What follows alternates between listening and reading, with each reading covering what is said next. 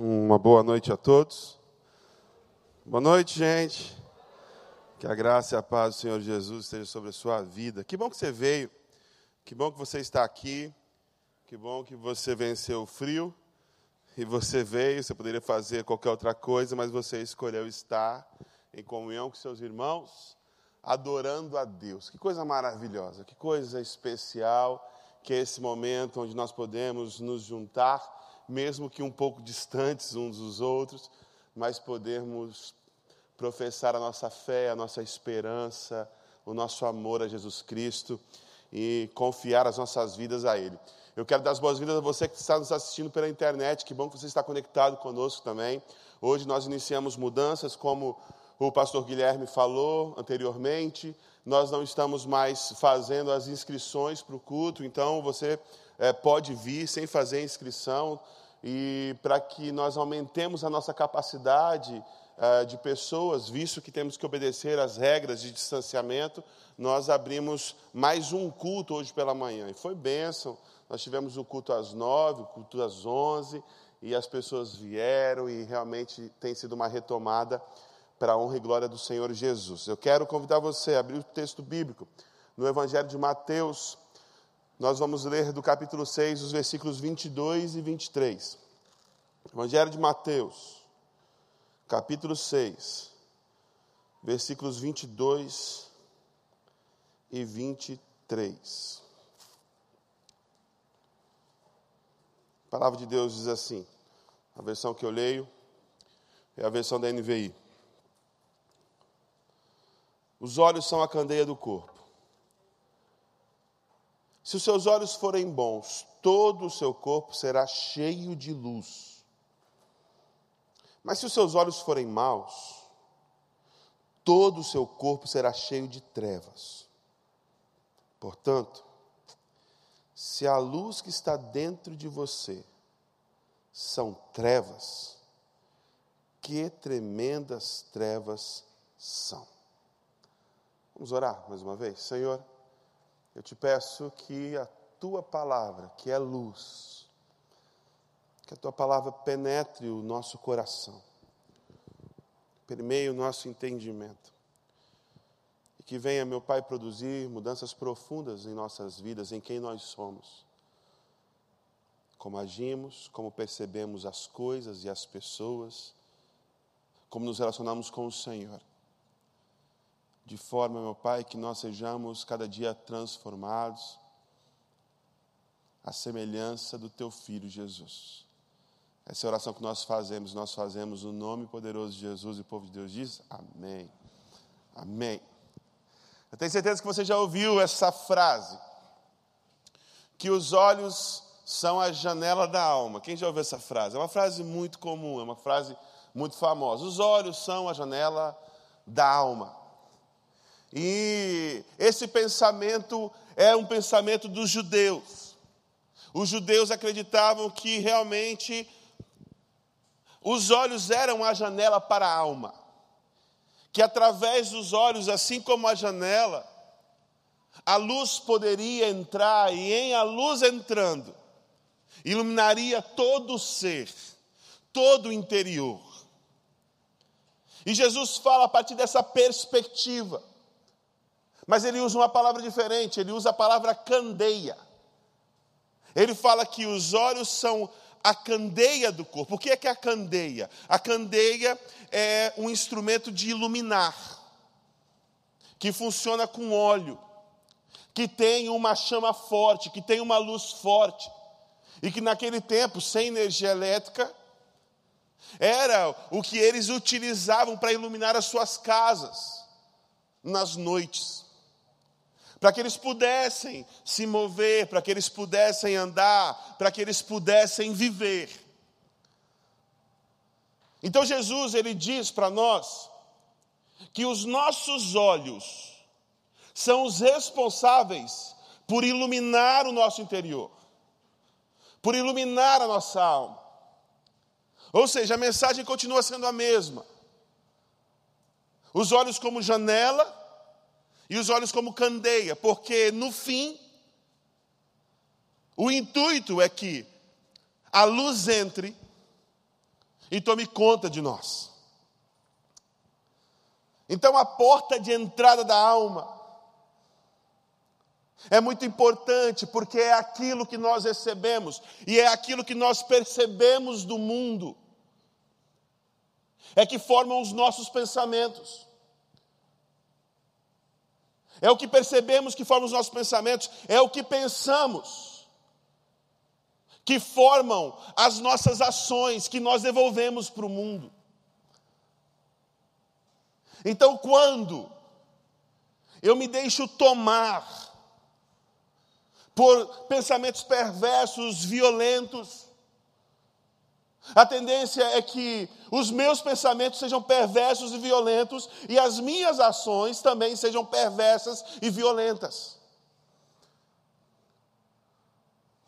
Se você pegar qualquer estudo sociológico ou psicológico, você vai perceber que em comunidades violentas, em regiões violentas, existe uma tendência que crianças e adolescentes sejam mais violentos. E por que eles são mais violentos? Porque eles estão sendo alimentados de violência. É isso que os olhos veem todos os dias. Então, aquilo que nós vemos, aquilo que nós captamos do mundo, aquilo que nós percebemos do mundo, formam os nossos pensamentos. Os nossos pensamentos formam as nossas ações e nós respondemos e devolvemos para o mundo. E revelamos aquilo que está dentro de nós. É por isso que Jesus diz que é extremamente importante a forma como nós enxergamos o mundo, como nós percebemos as coisas. Ah, meu irmão, deixa eu falar uma coisa para você. Uma das grandes mudanças que nós temos ao nos convertermos. Obviamente, quando nós entregamos nossa vida para Jesus, nós mudamos de comportamento. Mas a primeira grande mudança que acontece não é no comportamento, não é na resposta, não é na ação, mas é na percepção. Quando nós nos convertemos, é como se escamas caíssem dos nossos olhos e nós começamos a perceber o mundo de uma forma diferente. Nós começamos a enxergar aquilo que nós não enxergávamos mais. Nós começamos a interpretar o mundo, as pessoas, as situações de uma forma completamente distinta de antes. Eu conheci uma pessoa que tinha um problema muito sério com seu pai. E ele tinha enfrentado um problema muito traumático com seu pai, ele carregava uma mágoa, um rancor muito grande. Ele olhava para o seu pai e ele olhava para o pai com ódio. Ele não falava mais com o seu pai. Relacionamento quebrado por anos e anos e anos porque ele lia a sua história, ele lia aquilo que aconteceu com ele. E ele encontrava um responsável, ele encontrava um culpado, e o culpado era o seu pai.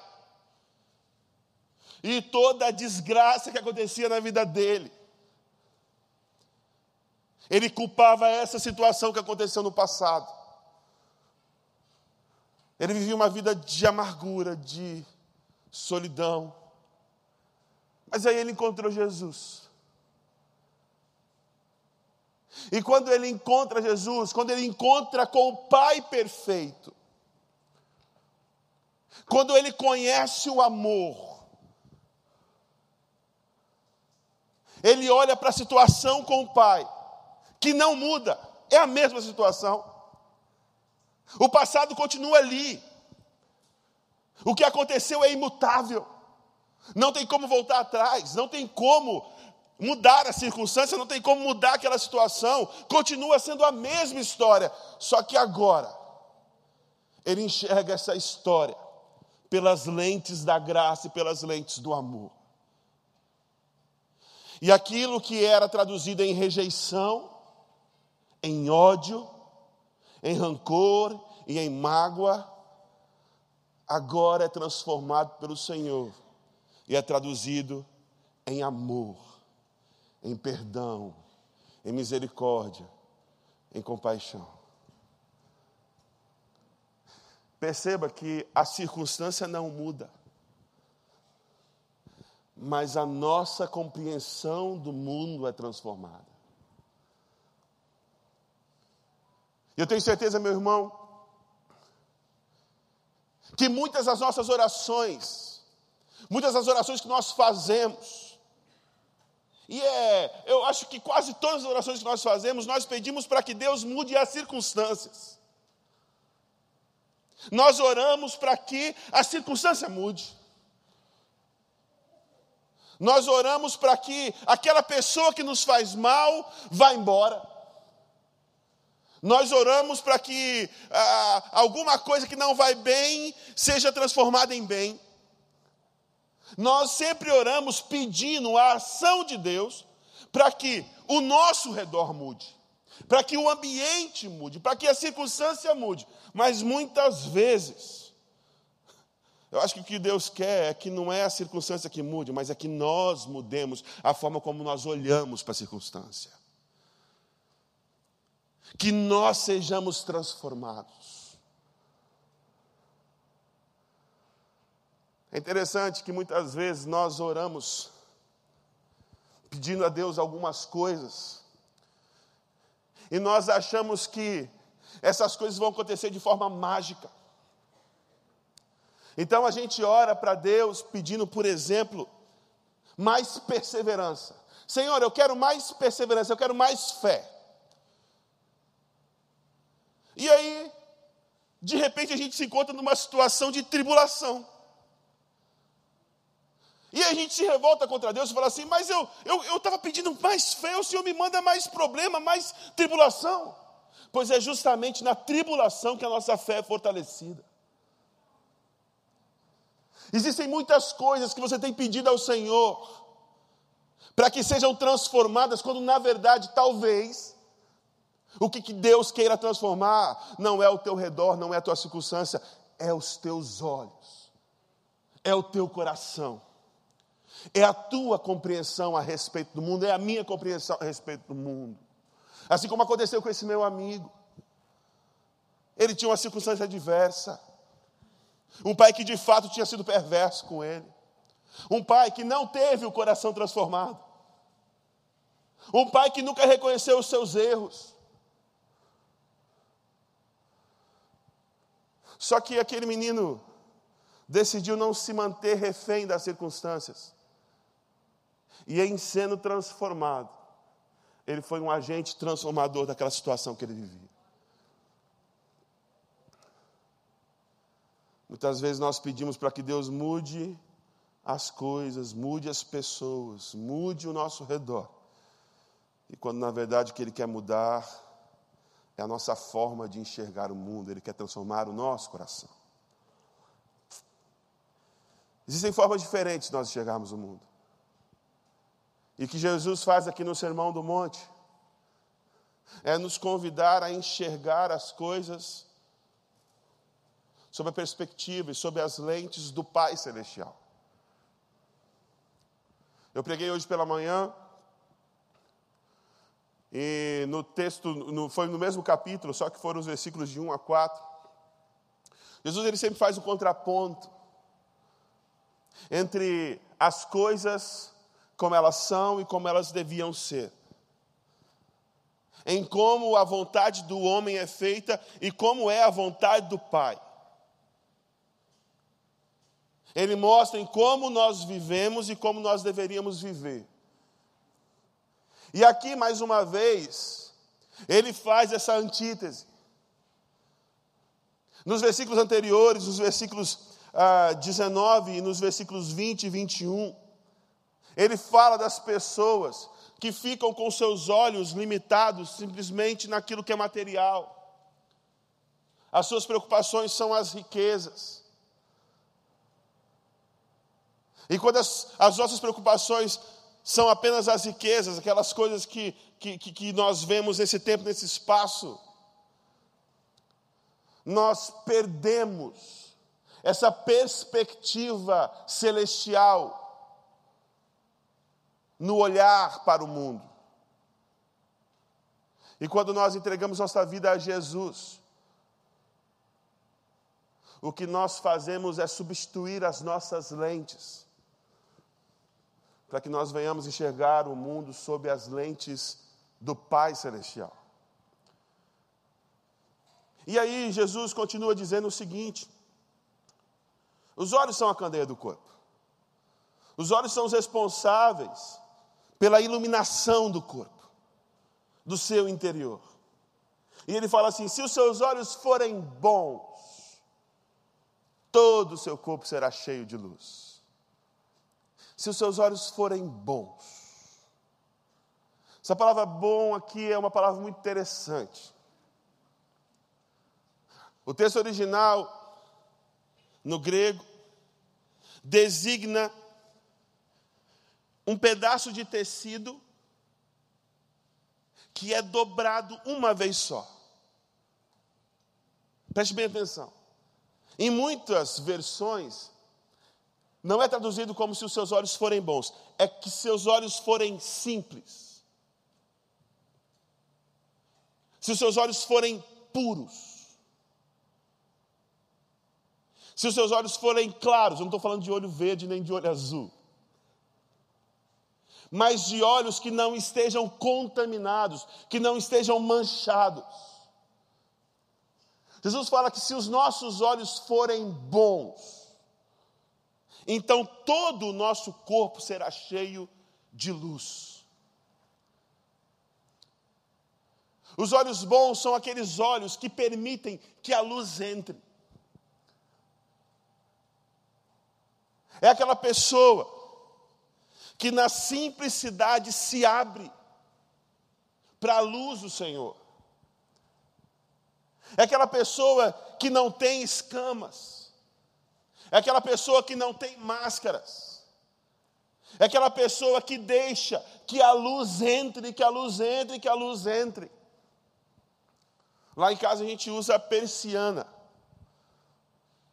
Então, além da persiana, a gente colocou película no vidro. Porque quando a gente quer dormir até um pouquinho mais tarde, depois que o sol nasce, o sol nasce lá para seis horas, a gente fica colocando barreiras para que a luz não entre. A gente colocou película no vidro que era claro, no vidro que era transparente, para que ele fique opaco.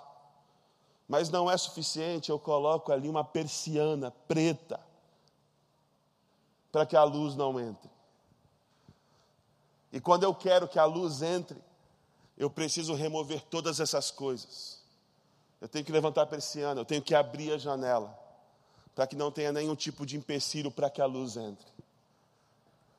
O que Jesus está dizendo é o seguinte: os olhos bons são aqueles olhos que não têm obstáculos para receber a luz de Jesus para receber a luz do Pai. E meu irmão, como é importante a luz. Se você tem alguma casa de veraneio, por exemplo, ou alguma casa de campo, você sabe muito bem que de vez em quando você precisa ir nessa casa e fazer o quê? Abrir as portas, abrir as janelas. Porque se uma casa ficar muito tempo fechado, se uma casa não recebe a luz do sol, aquela casa é um lugar para que várias coisas ruins se proliferem, é ou não é verdade? Então, por exemplo, meu pai é alérgico, muito alérgico. Eu tenho bronquite. Se eu chego numa casa que ficou fechada há muito tempo sem receber a luz do sol, eu fico imediatamente doente. Porque o interior daquela casa pela falta da luz do sol que purifica, se torna contaminado. Porque a luz ela faz isso, a luz ela purifica. A luz também revela. Se você chegar no, na sua casa hoje à noite e se você deixou as luzes apagadas, como eu espero que você tenha deixado as suas luzes apagadas para economizar energia, a primeira coisa que você vai fazer vai ser acender a luz. Porque você quer ver onde estão as coisas. Quando os nossos olhos são puros, os nossos olhos são simples, os nossos olhos são claros para que a luz entre, nós conseguimos olhar para dentro de nós mesmos e ver quem nós realmente somos. Nas minhas orações antes da mensagem, eu sempre peço isso ao Senhor: Senhor, que a tua palavra encontre os caminhos mais escuros de nossa alma. Só é possível ver o que existe de errado quando existe luz sobre aquilo. A luz purifica, a luz revela, a luz dá para nós discernimento. É porque existe luz nesse palco que quando eu ando em direção à bateria, eu desvio o meu caminho. Porque eu sei que se eu continuar naquele caminho, eu vou bater na bateria. É porque existe luz, que quando eu ando, eu ando somente até aqui e não dou um passo além. E se aqui tivesse escuro, eu provavelmente já teria caído, eu teria tropeçado nesse retorno, eu teria derrubado a mesa de vidro. Porque quando você está nas trevas, na escuridão, você perde a capacidade de discernir. Você não sabe por onde ir. Você não sabe qual rumo tomar. Então a luz ela purifica, ela revela, ela nos dá discernimento, e é por isso que Jesus diz que se seus olhos forem bons, todo o seu corpo será cheio de luz, mas ele fala assim: se os seus olhos forem maus, todo o seu corpo será cheio de trevas. Se os seus olhos forem maus, todo o seu corpo será cheio de trevas. Existem formas diferentes de enxergar o mundo. O modo onde a luz de Deus é que ilumina e nos faz enxergar essas realidades. E um modo também onde nós não permitimos que essa luz entre, que essa luz penetre. Uma das doenças que mais causa cegueira no mundo é a catarata. Vocês devem estar familiarizados com essa doença. Geralmente nós temos alguém na família que teve esse problema. E a catarata é uma doença que ela faz com que a lente natural que nós temos, que é clarinha, que é transparente, que permite a entrada de luz, para que a imagem se forme. Na catarata, essa lente que é bem clarinha, ela vai se tornando opaca e ela vai impedindo que a luz entre. O que Jesus está dizendo é que se os nossos olhos forem maus, se a, nossa, se a nossa lente for opaca, se a nossa lente for turva, essa luz não entra.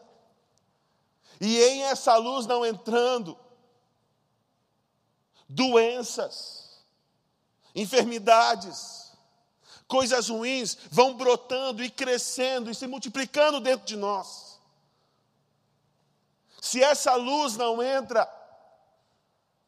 nós estamos perdidos, sem saber como nos mover, sem saber para onde ir.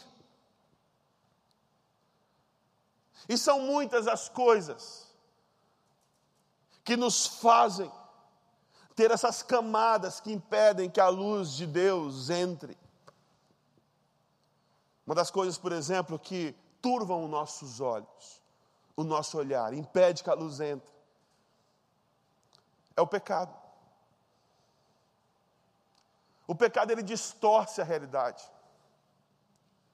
O pecado ele cauteriza a mente. Quando você se deixa corromper, quando você se entrega a alguma atitude pecaminosa, preste bem atenção, caso você não se arrependa, e você permaneça repetindo aquilo, com o tempo, sabe o que, é o que acontece? A sua percepção daquilo fica turva.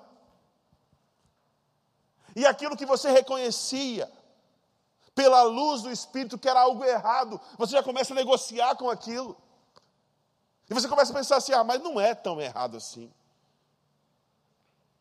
Não é bem desse jeito. A visão que era clara, agora por causa do pecado se torna turva.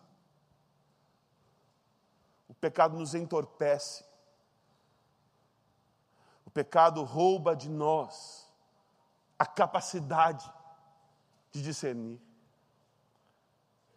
É por isso que nós precisamos todos os dias nos render diante do Senhor e pedir perdão pelos nossos pecados, nos arrepender dos nossos pecados.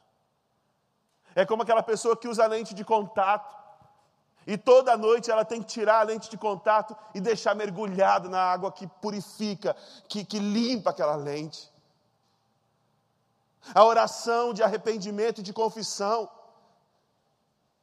é aquilo que limpa a nossa lente e impede que as nossas vistas, que os nossos olhos fiquem turvos com o pecado. Uma outra coisa que turva a nossa visão, que impede que a luz entre, entre é a religiosidade. Jesus, nesse capítulo aqui, ele está falando para um grupo muito eclético de pessoas, entre eles pessoas muito religiosas, os fariseus. E hoje de manhã nós falamos muito sobre os fariseus. Jesus critica os fariseus duramente, severamente. Ele fala que os fariseus ficam usurpando as obras de justiça em favor próprio, o dar esmolas, a oração e o jejum, que eram práticas para o engrandecimento do Senhor, os fariseus eles usam para si mesmo, eles instrumentalizam a religião em favor próprio. E os fariseus, eles tinham um problema muito sério, porque eles eram os religiosos, que achavam que estavam fazendo tudo certo. Jesus ele se relacionava com, por exemplo, mulheres de reputação duvidosa, com prostitutas. A prostituta e o fariseu são pecadores iguais. A diferença é que a prostituta sabe que está errado, o fariseu acha que está certo. O religioso coloca uma persiana na frente dos seus olhos, por causa do seu orgulho, por causa da sua soberba, por se sentir mais do que o outro, e ele impede que a luz de Jesus entre na vida dele. E Jesus utiliza uma expressão muito interessante. Ele chama esses fariseus de sepulcro caiado. Eles chamam aqueles fariseus de túmulo. Por fora está bem bonitinho, bem ornado cheio de florzinha, mas por dentro está podre. Podre. Porque a religiosidade nos apodrece por dentro. Meu irmão, não se confie no seu tempo de igreja. Você sabe quanto tempo de crente que eu tenho, pastor? Você está falando essas coisas para mim? Não se deixe ensoberbecer pela religião, pelo quanto você leu ou deixou de ler a Bíblia. Esteja com seu coração sempre aberto para receber as boas novas do Evangelho em todo o tempo. Tenha você um ano de Evangelho, 50 anos de Evangelho. A palavra de Deus sempre é nova para nós. Eu leio a Bíblia desde muito pequena. Minha mãe criou eu e minha irmã, e meus irmãos, lendo a Bíblia todos os dias. E dos oito aos 15 anos, nós lemos a Bíblia inteira, uma vez por ano. Isso foi uma bênção para mim. Mas todas as vezes que eu abro o texto bíblico, e não tem nenhum texto bíblico que eu abro que eu não tenha já lido, Deus fala algo novo comigo. Porque eu decidi, eu decidi que eu não quero ter venda nos meus olhos. Eu decidi que eu quero que os meus olhos estejam puros e simples, para que a luz de Jesus continue, continue penetrando no meu interior e me iluminando por inteiro.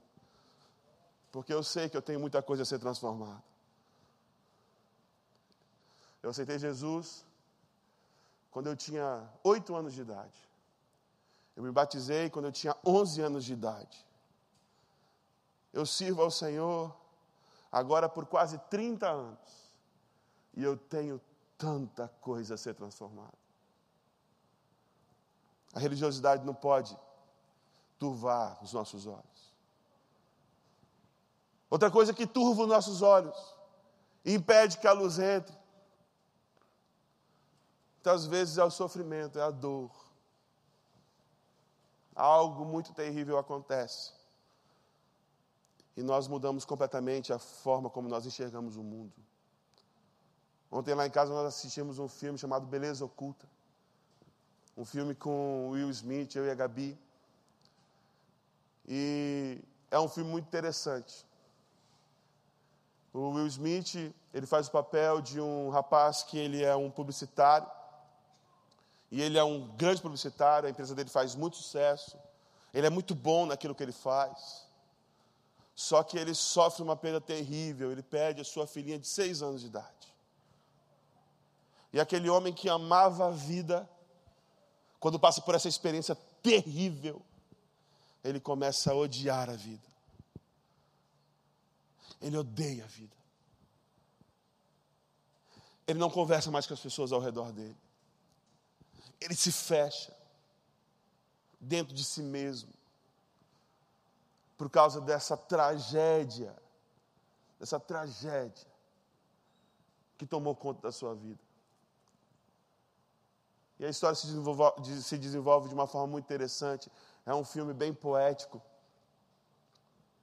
E no fim, aquele homem que se fechou para os outros e para a vida, finalmente abre o coração dele e começa a enxergar aquilo que está ao seu redor, apesar da dor e do sofrimento que enfrentou. Talvez você tenha entrado aqui nesta noite com os olhos turvos por causa da dor, por causa do sofrimento. As suas ideias sobre Deus estão sendo sacudidas porque você está atravessando um momento de dificuldade. A sua ideia sobre o amor está sendo sacudida porque você está atravessando problemas. A sua ideia sobre as pessoas estão, está sendo sacudida por causa do problema que você está vivendo. Eu quero te dizer, meu irmão, que pode ser que essa dor que você está vivendo estejam adoecendo os teus olhos, estejam impedindo que você veja com clareza aquilo que Deus está manifestando o tempo todo. Jesus fala: se os seus olhos forem maus, todo o seu corpo será cheio de trevas.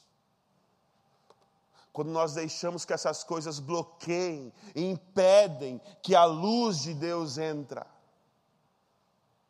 todo o nosso corpo fica em trevas. E o problema grande e terrível Jesus fala isso. Se, portanto, a luz que está dentro de você são trevas, que tremendas trevas são. O que quer dizer isso aqui? Como assim? Se a luz que existe em mim se tornar trevas, que tremendas trevas são. Jesus, ele fala anteriormente, que nós, seus filhos, somos o sal da terra e somos a luz do mundo.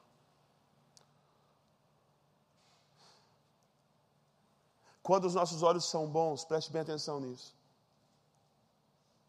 A luz de Deus entra e ilumina o nosso corpo, E nós nos tornamos também luz. É como a lua, que ilumina a noite. A lua não tem luz própria, e você estudou isso. Mas a lua reflete a luz do sol. E nós, assim como a lua, não temos luz própria, mas nós refletimos a luz de Deus. Quando os nossos olhos são bons e a luz entra e o nosso corpo fica todo cheio de luz, nós nos tornamos lâmpada. E quem está falando isso é Jesus. Vocês são o sol da terra, vocês são a luz do mundo. E é por isso que ele diz que quando a luz em nós se apaga, grandes são as trevas. Porque nós estamos vivendo num mundo que é tenebroso, num mundo que é escuro, num mundo que se fechou para a luz de Deus. E eu e você fomos colocados aqui para sermos esse farol que guia as pessoas no meio da escuridão. Agora imagina só, se todas essas luzes aqui desse local forem se apagando uma por uma, uma por uma, uma por uma, fica tudo escuro.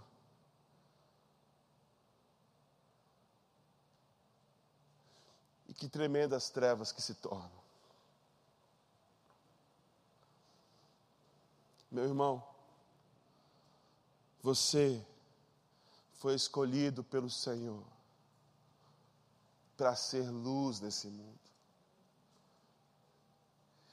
E quando você permite que essa luz se apague em você, quando você bloqueia o entrar da luz do Senhor na sua vida, você contribui para que as trevas avancem você contribui para que as pessoas continuem perdidas. E você se torna mais um perdido. O que fazer, pastor? O que fazer? Se livre de todas as escamas. Se livre de todas as persianas da janela da sua alma. Se livre de todos os insufilmes da janela da sua alma. Se livre de todas as cataratas da janela da sua alma. E deixe que a luz do Senhor penetre em você. O salmista diz que lâmpada para os meus pés e a tua palavra e luz para o meu caminho. Você quer ler boas notícias, meu irmão, nesse mundo tenebroso que nós estamos vivendo? As melhores notícias que você pode ler estão aqui. A palavra do Senhor. Que você abra essa palavra. Se debruce sobre essa palavra. Que você se derrame em oração. Se quebrante diante de Deus. E deixe que a luz de Jesus entre através de você para que você se torne também luz. Eu conversava com o Diego hoje de tarde, e o Diego, ele entende muito de fotografia. E ele falou para mim, eu perguntei para ele, Diego, como é que funciona esse negócio de lente, de câmera? E ele já tinha me explicado isso anteriormente. Não adianta nada você ter uma câmera muito boa, uma câmera de milhares e milhares de dólares, se você não tiver uma lente boa. Eu perguntei assim, ô Diego, e que lente é uma lente boa? Ele falou assim, ó, lente boa é aquela lente que capta o máximo de luz possível. Quando você assiste pela internet e você tem câmeras de muita qualidade, com lentes de muita qualidade, mesmo que não seja tão iluminado, você tem uma imagem muito boa, porque aquela lente capta o máximo de luz possível. Meu querido, cuide daquilo que você está vendo. Cuide daquilo que está alimentando a sua alma. Cuide da janela da sua alma, cuide dos seus olhos. para que você continue sempre com essas lentes limpas, puras e simples, que permitem que a luz do Senhor penetre em toda a sua alma torne você também luz. Você pode baixar sua cabeça, fechar os seus olhos? O pessoal da adoração vai chegar aqui. E eu quero te convidar nesse momento, perguntar ao Senhor: Senhor, o que tem me impedido? O que tem turvado os meus olhos? Quais são as coisas, quais são os pecados que têm me corrompido e mudado a minha forma de enxergar?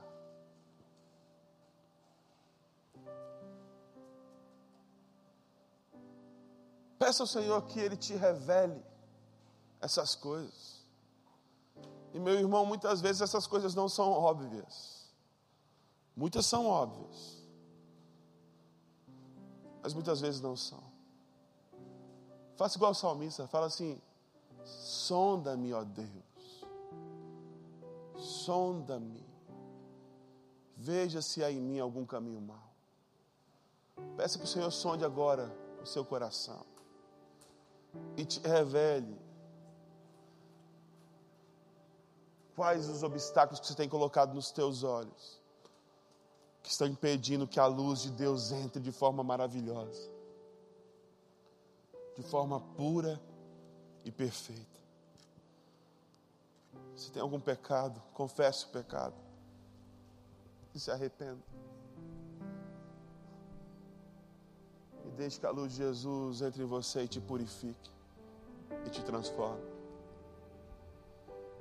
Se é a soberba, o orgulho, a religiosidade, quebrante esse seu coração e se abra para o novo do Senhor na sua vida. Se é alguma tragédia que você enfrentou na sua história, alguma circunstância difícil que você esteja enfrentando agora,